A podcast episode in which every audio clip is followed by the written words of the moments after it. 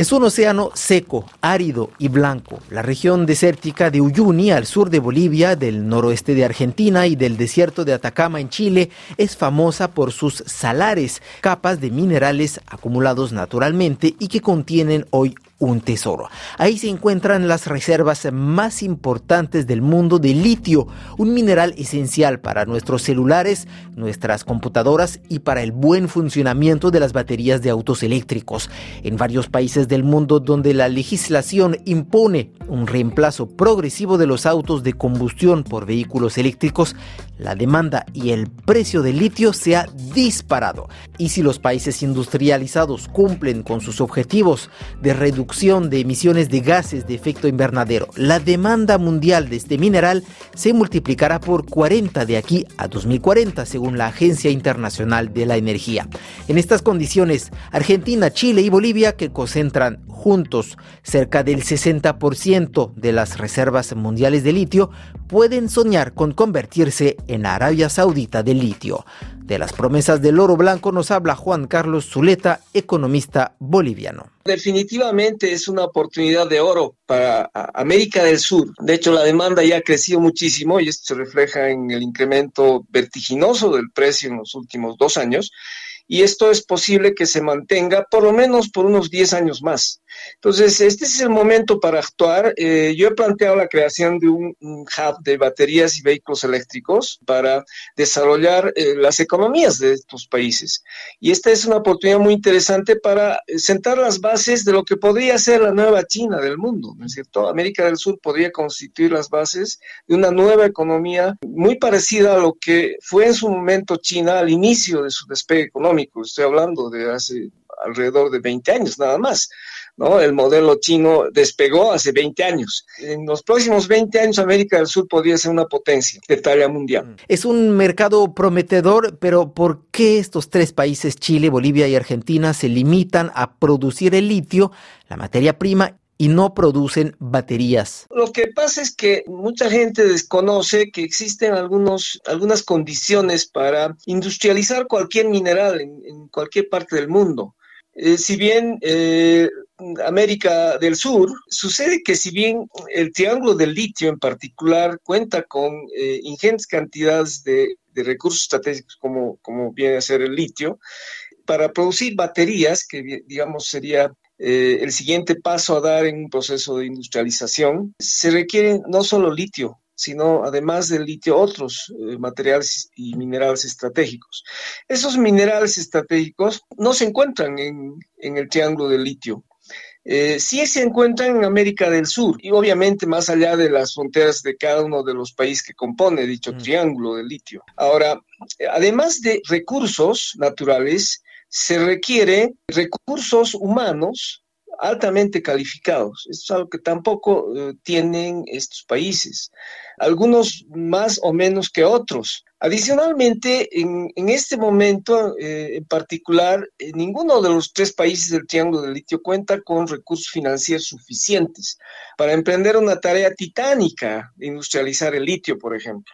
Adicionalmente, tres factores, si me permite, muy importantes que tienen que ver, por ejemplo, con el mercado. ¿no? El, mercado doméstico de estos países es muy pequeño para eh, asegurar una producción eh, a gran escala de, baterías eh, de litio de última generación.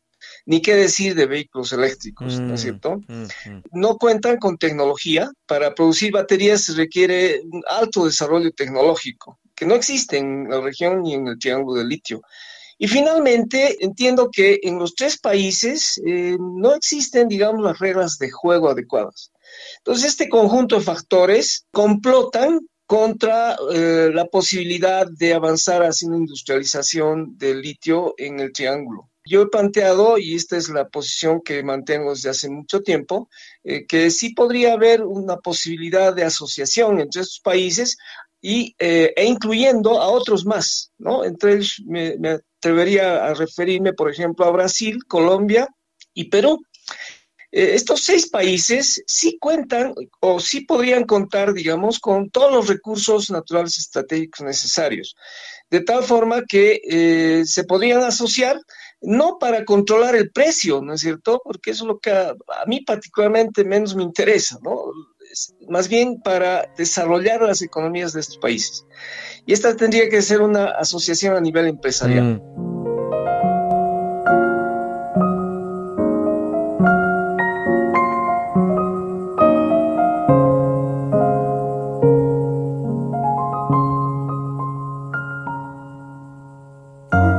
Si uno sobrevuela los salares sudamericanos, podrá admirar las inmensas piscinas de evaporación de salmuera, esa agua cargada de minerales, una paleta de colores azules, verdes y turquesas, pero detrás de este paisaje la realidad es menos poética. La explotación de litio amenaza gravemente los recursos hídricos.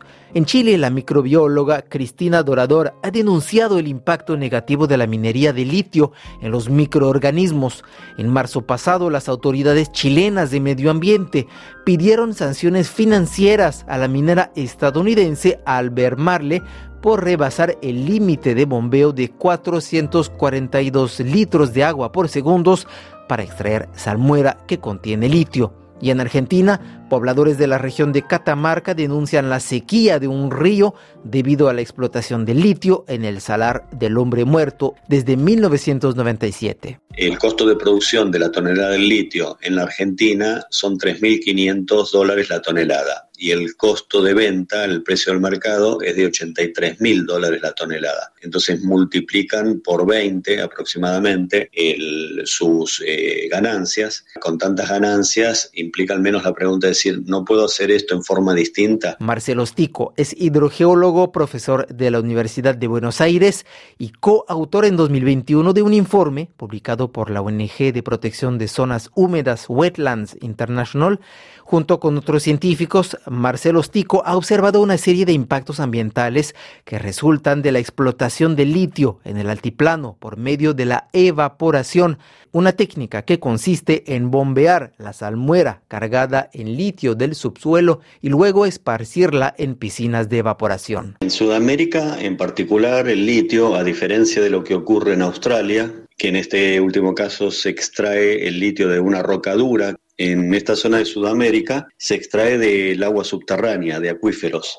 Hay grandes concentraciones de litio que se encuentra en los acuíferos por debajo de los salares y humedales de, esta zona tan eh, árida. Otra de las diferencias que tiene es que al extraerlo eh, de un acuífero tienen que evaporarlo, digamos, la técnica que es la que nosotros estamos cuestionando de evaporación implica quitarle agua a un sistema cerrado, a una cuenca hídrica subterránea cerrada, y por otra parte, para refinarlo o para purificar ese elemento del litio, necesitan utilizar eh, mucha más agua que en, en, la minería tradicional. En las actuales consumos, producciones que están desarrollándose en la Argentina, que son anualmente 20.000 toneladas, equivale al consumo de agua de la segunda ciudad de la provincia de Jujuy, que tiene aproximadamente 70.000 habitantes. ¿Cómo impactan concretamente estas actividades de extracción de la salmuera en la región de los salares del altiplano?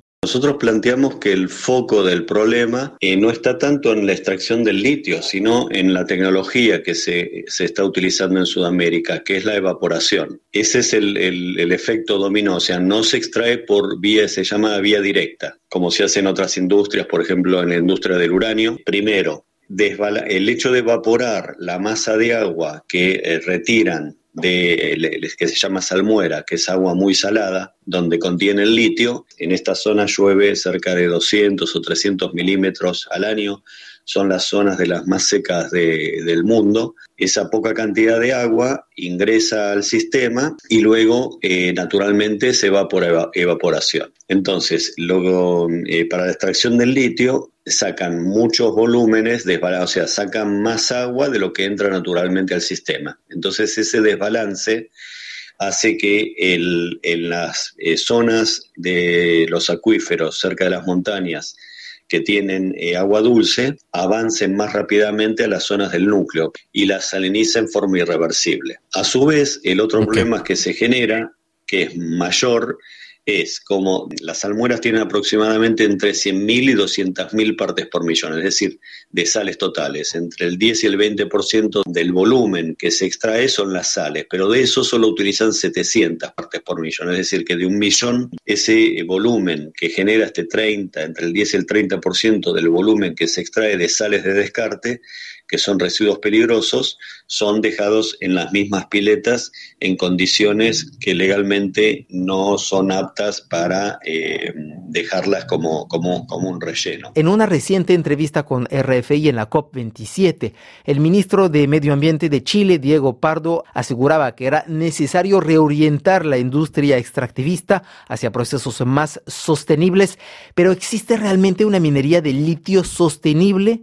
El hidrogeólogo Marcelo Stico nos explica que sí. Existen métodos que están probados, métodos de extracción directa. La Universidad de Buenos Aires, junto con el organismo de investigación que se llama CONICET, ha patentado cuatro años atrás un sistema electrolítico de, extracción directa.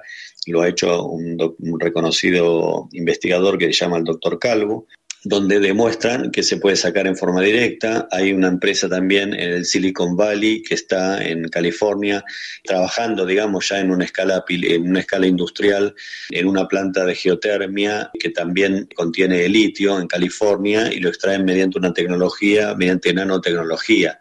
Y luego hay, técnicas tradicionales como osmosis inversa, o sea, existen técnicas que están probadas y demostradas y como te comentaba antes, hace 20 años atrás ya la industria atómica mundial eh, ha pasado por esta situación y lo ha resuelto en una forma sustentable, que es extraer en forma directa eh, de los acuíferos y todo el sobrante de agua lo vuelven a colocar para no eh, dañar, para no producir un impacto.